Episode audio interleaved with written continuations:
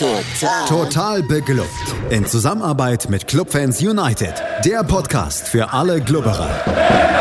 Alles, Alles zum ersten FC Nürnberg auf meinsportpodcast.de. Herzlich willkommen zu einem neuen Gegnergespräch hier im Rahmen von Total Beklubbt. Mein Name ist Felix Amrein und wie immer habe ich einen Gast an meiner Seite, der Fan des kommenden Gegners des ersten FC Nürnberg ist. Und der kommende Gegner ist nicht irgendeiner, sondern das ist der direkte Nachbar. Das ist die Spielvereinigung Kräuter Fürth. Und mein Gast heute, das ist Daniel. Hallo Daniel. Hallo. Ja, es ist ein besonderes Spiel, nicht nur für uns beide, sondern glaube ich für alle Anhänger der beiden Vereine und vielleicht auch für alle, die irgendwie noch peripher damit zu tun haben, entscheidet es doch oft über Wohl und Wehe einer Saison. Äh, die Vorzeichen sind relativ klar und deswegen lass uns direkt mal damit anfangen. Wir waren in, in unserer Spielanalyse bzw. in unserer Ausblicksfolge auf das Derby ziemlich einig, dass Fürth der Favorit in diesem Spiel ist. Wie siehst du das? Also rein sportlich gesehen auf jeden Fall. Ähm, es gibt aktuell relativ wenig Spiele, zumindest in der derzeitigen Form, in die die Spielvereinigung nicht als Favorit reingeht. Auch wenn es arrogant klingt, ist das anscheinend aktuell so. Von daher denke ich durchaus, dass wir auch am Sonntag als Favorit ins Spiel reingehen werden, ja. Okay, ähm, sind wir mal gespannt, ob das dann letztlich auch von offizieller Seite so gewertet wird. Ich habe nämlich vorhin noch so ein bisschen im Kicker einen, kurzen ähm, Artikel oder ein kurzes Interview mit eurem Sportchef gelesen. Der hat das schon versucht, so ein bisschen wegzureden. Hat gesagt, ein Derby, da gibt es nie einen klaren Favoriten und so weiter. Ähm, hat schon so ein bisschen vielleicht auch die Hab-8-Stellung eingenommen, falls man dieses Spiel doch verliert.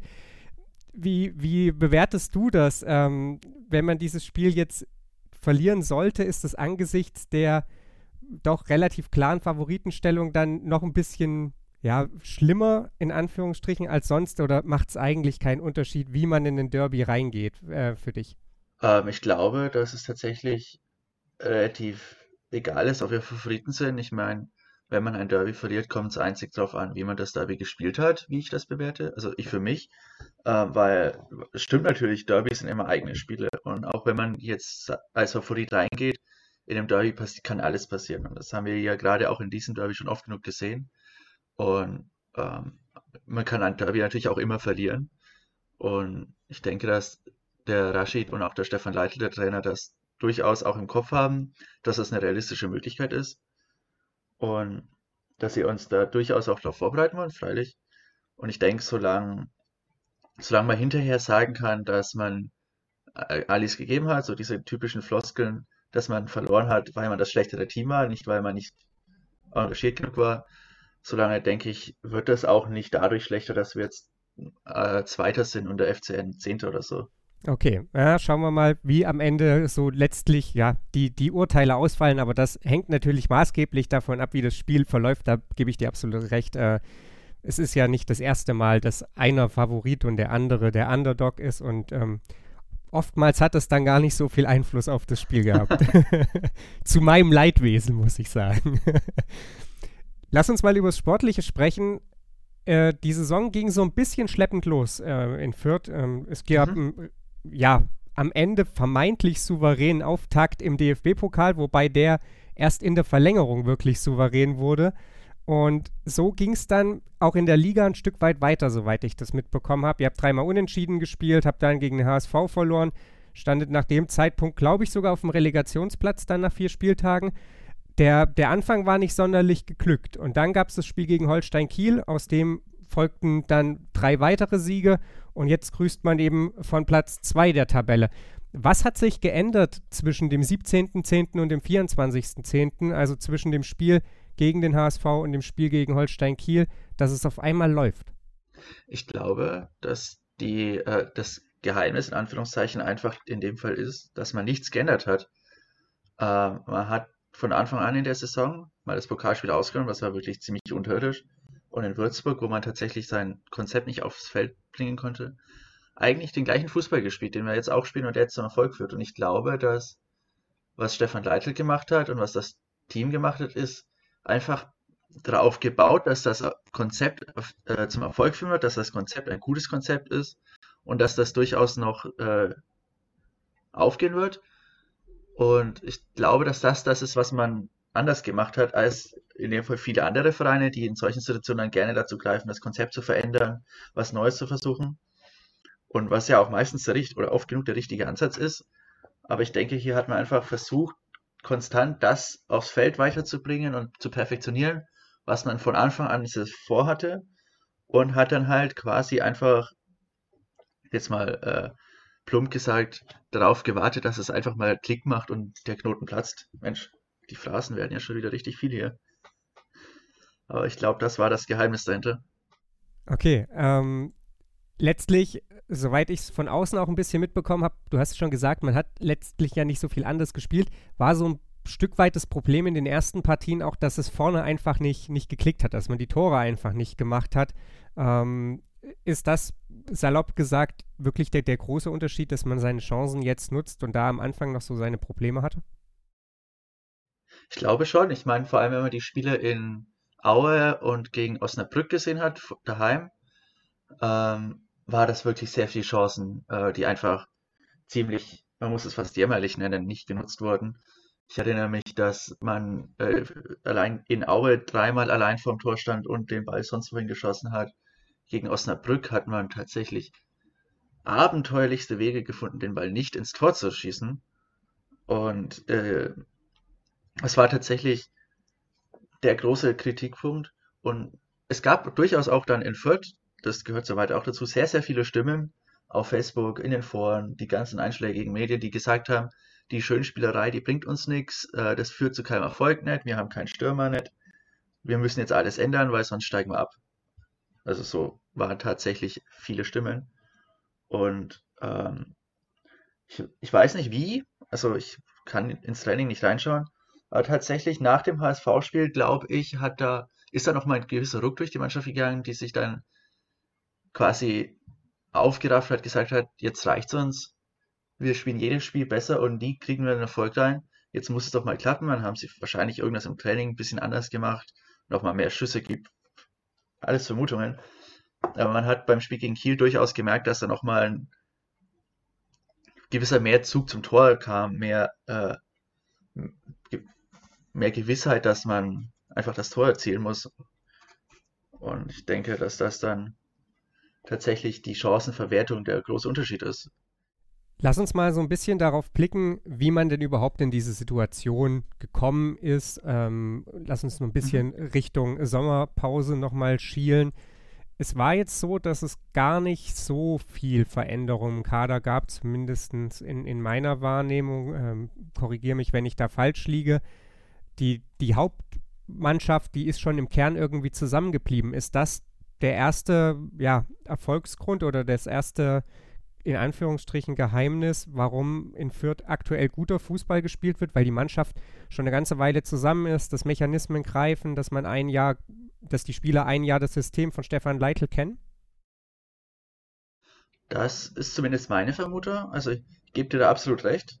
Ähm, und das hat ja auch zum Beispiel Bielefeld letztes Jahr eindrucksvoll gezeigt, wie wertvoll es einfach ist, dass eine Mannschaft die Zeit bekommt, das System vom Trainer kennenzulernen und sich darauf einzustellen und auch zusammenzuspielen, dass die Teamchemie einfach funktioniert. Und als Negativbeispiel kann man auch zum Beispiel Hannover sehen, die ja letztes Jahr am Ende der Saison durch die Liga marschiert sind, die jetzt irgendwie zehn Neuzugänge und zwölf Abgänge hatten und jetzt funktioniert bei denen wieder gar nichts mehr. Und daher denke ich durchaus, dass äh, man hat die, dass man die Abgänge, die man hatte, also mit Caterwell, dem Stürmer vor allem, und mit Maxi Wittek, dem Linksverteidiger, die auch beide ablösefrei gegangen sind, dass man die äh, aus den eigenen Reihen hat auffangen können und damit halt auch weiterhin Leute hatte und hat, die das System kennen, die seit mittlerweile jetzt tatsächlich eineinhalb Jahren einfach die Idee von Stefan Leitl verinnerlicht haben und die das jetzt so langsam wirklich gut aufs Feld bringen können. Und ich erinnere mich, ich war Anfang letzter Saison bei Hannover 96 beim Podcast zu Gast und der einer der Jungs von da hat mir hat quasi gesagt, dass ein ballbesitzorientiertes Fußballspiel, wie wir es äh, wie Stefan Leitler es damals schon versucht hat aufzubauen, meistens zwei bis drei Jahre braucht, bis es sich entfalten kann. Und hat mir quasi mitgegeben, dass er sich wünscht, dass wir es schaffen, die Mannschaft und den Trainer beisammen zu halten, ohne abzusteigen, weil wir uns dann auf die Zukunft freuen können. Und damals war ich noch so ein bisschen, ja, das klingt schön, aber bin ich jetzt skeptisch, aber rückblickend muss man sagen, dass ich mich da geirrt habe und dass das tatsächlich anscheinend gerade in dieser Liga ein riesiger Faktor ist, wie gut die Mannschaft zusammenspielt. Ja, never change a running system. Ne? Ähm, die vermeintlich ja. altbekannte Wahrheit äh, trifft im Moment auf Fürth sehr, sehr gut zu. Ähm, passt ja auch ganz gut dazu, dass man jetzt zuletzt viermal die Startelf nicht verändert hat. Das ist natürlich ein, ein Luxus, der nicht immer von alleine gegeben ist. Es ist jetzt nicht so, dass Trainer ja mitunter einfach mhm. aus, aus Langeweile ihre Startformation ändern, sondern mitunter ist es ja aufgrund von Sperren und Verletzungen einfach auch erzwungen ist. Äh, du hast die Linksverteidigerposition angesprochen. Da spielt Daniel Raum, äh, David Raum, Entschuldigung, David Raum spielt da. Ähm, das ist einer, der so ein bisschen im Fokus steht aktuell bei der Spielvereinigung. Die anderen beiden, die ich da noch so sehe, sind äh, Paul Seguin und ähm, Branimir Rokota. Die beiden dann ja auch die jeweiligen Top-Torschützen bei euch.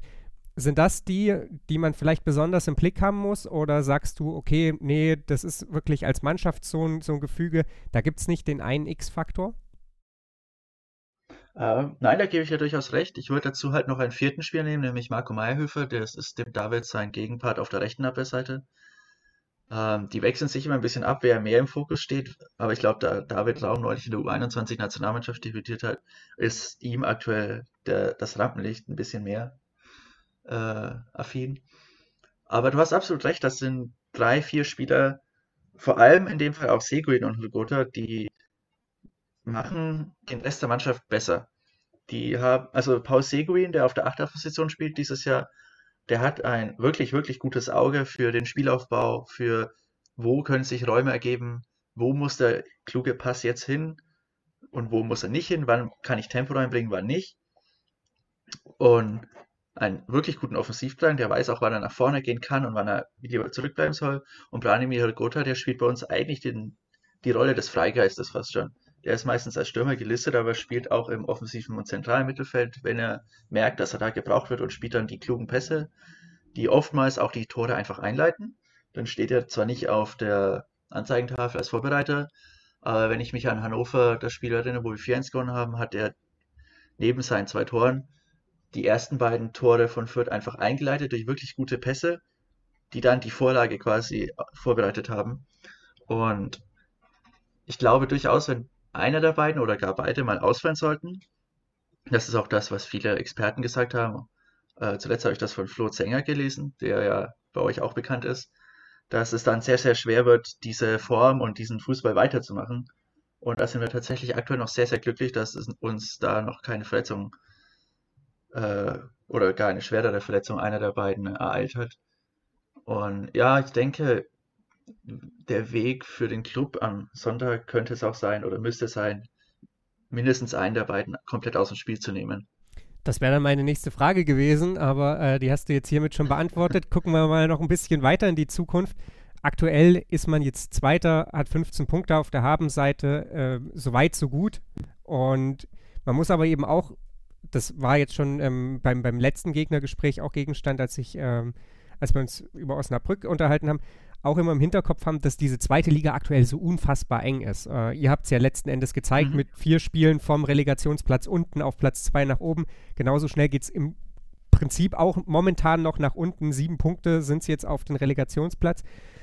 Nichtsdestotrotz, der Trend in Fürth zeigt ja in die absolut richtige Richtung, ähm, egal jetzt wie das Derby ausgeht. Schielt man jetzt schon so ein bisschen Richtung Aufstiegsplätze und zumindest dahin, dass man sich jetzt bis zur sehr, sehr kurzen Winterpause da oben erstmal festspielt oder wie ist da auch die offizielle Marschroute? Äh, ich glaube, die offizielle Marschroute ist einfach die, dass man eine gute Saison spielen will. Ich glaube aber, dass es, das wissen wir ja alle, dass das so ein bisschen Marketing-Sprech ist, um nicht offiziell sich in die Gefahr laufen zu lassen, dass man irgendwelche Ziele ausgibt, die man dann nicht halten kann, wie jetzt Düsseldorf zum Beispiel, die ja vor ein paar Wochen den Aufstieg ausgerufen haben. Ähm, ich glaube schon, dass äh, man gerade äh, in Fankreisen, aber auch in der, äh, in der Vorstandsriege sich so ein bisschen nach oben orientieren will und sieht, dass die Mannschaft guten Fußball spielt, was ja auch durchaus im Gegensatz ist zu Osnabrück, ein, äh, ein Verein, den ich sehr mag, aber wenn man den Verein Fußball sehen, spielen sieht, dann hat das doch mit unserem Fußball relativ wenig zu tun. Was jetzt nichts Schlechtes ist, ist natürlich einfach ein anderer Ansatz, aber ich denke, dass man versuchen muss, diesen Fußball weiterzuspielen. Und dann denke ich, dass man in so zwei, drei Wochen mal schauen will und kann, wo steht man jetzt Und dann beginnen ja jetzt langsam diese Wochen, wo wirklich acht, neun Spiele innerhalb von kürzester Zeit sind, äh, zwischen Dezember und Januar, mit diesen englischen Wochen dann auch im Januar noch. Und ähm, beginnend jetzt äh, mit dem Derby hat man ja meines, meiner Meinung nach bis Ende Januar nur diese kurze, kurze Winterpausezeit. Und ich denke, dass man jetzt davor, also nach dem Derby, vor dieser Phase und danach durchaus nochmal eine kurze Orientierungsphase hat, was können wir erreichen, was wollen wir erreichen, um dann halt auch zu schauen, können wir unsere Ziele anpassen. Aber bisher sind unsere Ziele tatsächlich einfach nur guten Fußball weiterspielen und ja, hinter den Kulissen und in Fankreisen träumt man natürlich schon ein bisschen, was aber ein bisschen wahrscheinlich auch daran liegt, dass man jetzt die letzten Jahre seit dieser Relegationssaison einfach um nichts mehr gespielt hat, höchstens gegen den Abstieg. Aber für etwas gespielt hat man in Fürth schon sehr lange nicht mehr. Und ich denke, da ist einfach eine gewisse Sehnsucht dabei. Ist ja auch bei mir so. Das ist durchaus interessant. Also dieser Aspekt für etwas zu spielen, das äh, ja kommt mir vertraut vor. Äh, da ist man sich doch dann manchmal ähnlicher, als man das gemeinhin denkt. Äh, lass uns noch einen ganz kurzen Abschluss ja, wagen oder eine Abschlussbilanz ziehen. Wie wichtig ist es auch, dass die Saison erfolgreich wird? Ähm, zuletzt gab es jetzt die, die Meldung, ich glaube vorgestern war es, äh, dass eben doch ein Minus jetzt von knapp 4 Millionen in Anführungsstrichen erwirtschaftet wurde, was natürlich auch einfach viel mit der Pandemie zusammenhängt. Ähm, vor diesem Hintergrund, auch vor dem Hintergrund, dass eben Spieler wie David Raum am Ende der Saison ja keinen gültigen Vertrag mehr haben. Wie wichtig ist es, erfolgreich Fußball zu spielen, womöglich eben auch um den Aufstieg oder ja für den Aufstieg zu spielen? Uh, ich weiß es nicht genau, da, da, hält man sich relativ bedeckt. Ich denke schon, dass Spieler wie Rogota und Seguin äh, sollte man nicht aufsteigen, was ich jetzt auch in der zweiten noch immer die wahrscheinlichere Variante halte, äh, entweder ablösefrei im Fall von Rogota, ich glaube, Seguin hat noch einen Jahrvertrag, dann in die Bundesliga wechseln, weil die haben einfach die Qualität auch. Ähm, was ich aber denke, worauf der Rashid Asusi und das Team ein bisschen mehr aufbauen, ist, dass man die Spielvereinigung wieder als guten Namen etablieren will, um Spieler anzulocken. Ich meine, das war ja früher, also vor zehn Jahren, durchaus so, dass man gesagt hat, in Fürth, da kann man den nächsten Schritt machen.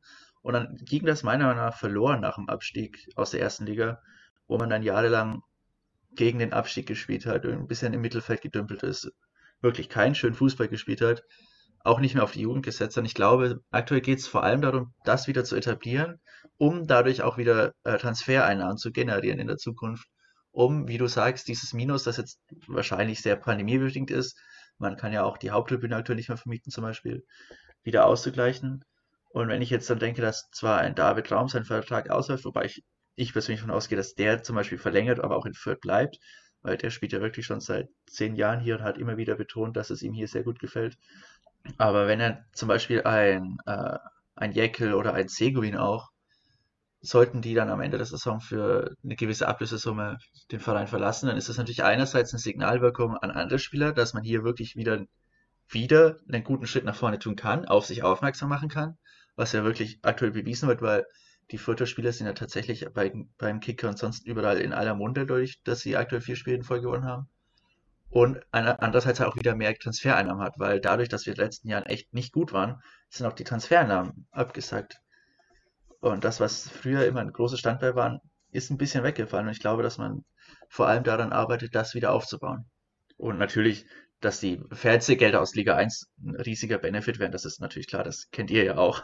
Ja, das ist ein offenes Geheimnis, da müssen wir, glaube ich, nicht groß drüber reden. Ähm, alleine aber auch, sich in der zweiten Liga weiter oben zu postieren, ist natürlich ähm, ja. in sportlich oder nicht in sportlich, in finanziell schwierigen Zeiten ein, ein großer, großer Bonus. Ich bedanke mich bei dir, Daniel, für deinen Einblick ähm, in die aktuelle Fanseele der ähm, ja, Kräuter Fürth-Fans beziehungsweise der Kleeblatt-Fans. Äh, mal gucken, wie sich das Ganze dann so Sonntagnachmittag gestaltet, äh, sowohl bei dir als auch bei mir und dann, ähm, wie sich natürlich auch die Saison weiterhin entwickelt. Ähm, wie gesagt, vielen Dank dafür. Wir melden uns dann am Montag voraussichtlich wieder und schauen uns natürlich an, was der FCN im direkten Duell mit dem Kleeblatt dann zustande gebracht hat. Bis dahin, macht's gut. Schatz, ich bin neu verliebt. Was? Drüben. Das ist er. Aber das ist ein Auto. Ja, eben. Mit ihm habe ich alles richtig gemacht. Wunschauto einfach kaufen, verkaufen oder leasen. Bei Autoscout24. Alles richtig gemacht. Total. Total beglückt. In Zusammenarbeit mit Clubfans United. Der Podcast für alle Glubberer. Alles, Alles zum ersten FC Nürnberg auf meinsportpodcast.de. Schatz, ich bin neu verliebt. Was? Da drüben. Das ist er. Aber das ist ein Auto. Ja, eben. Mit ihm habe ich alles richtig gemacht. Wunschauto einfach kaufen, verkaufen oder leasen. Bei Autoscout24. Alles richtig gemacht.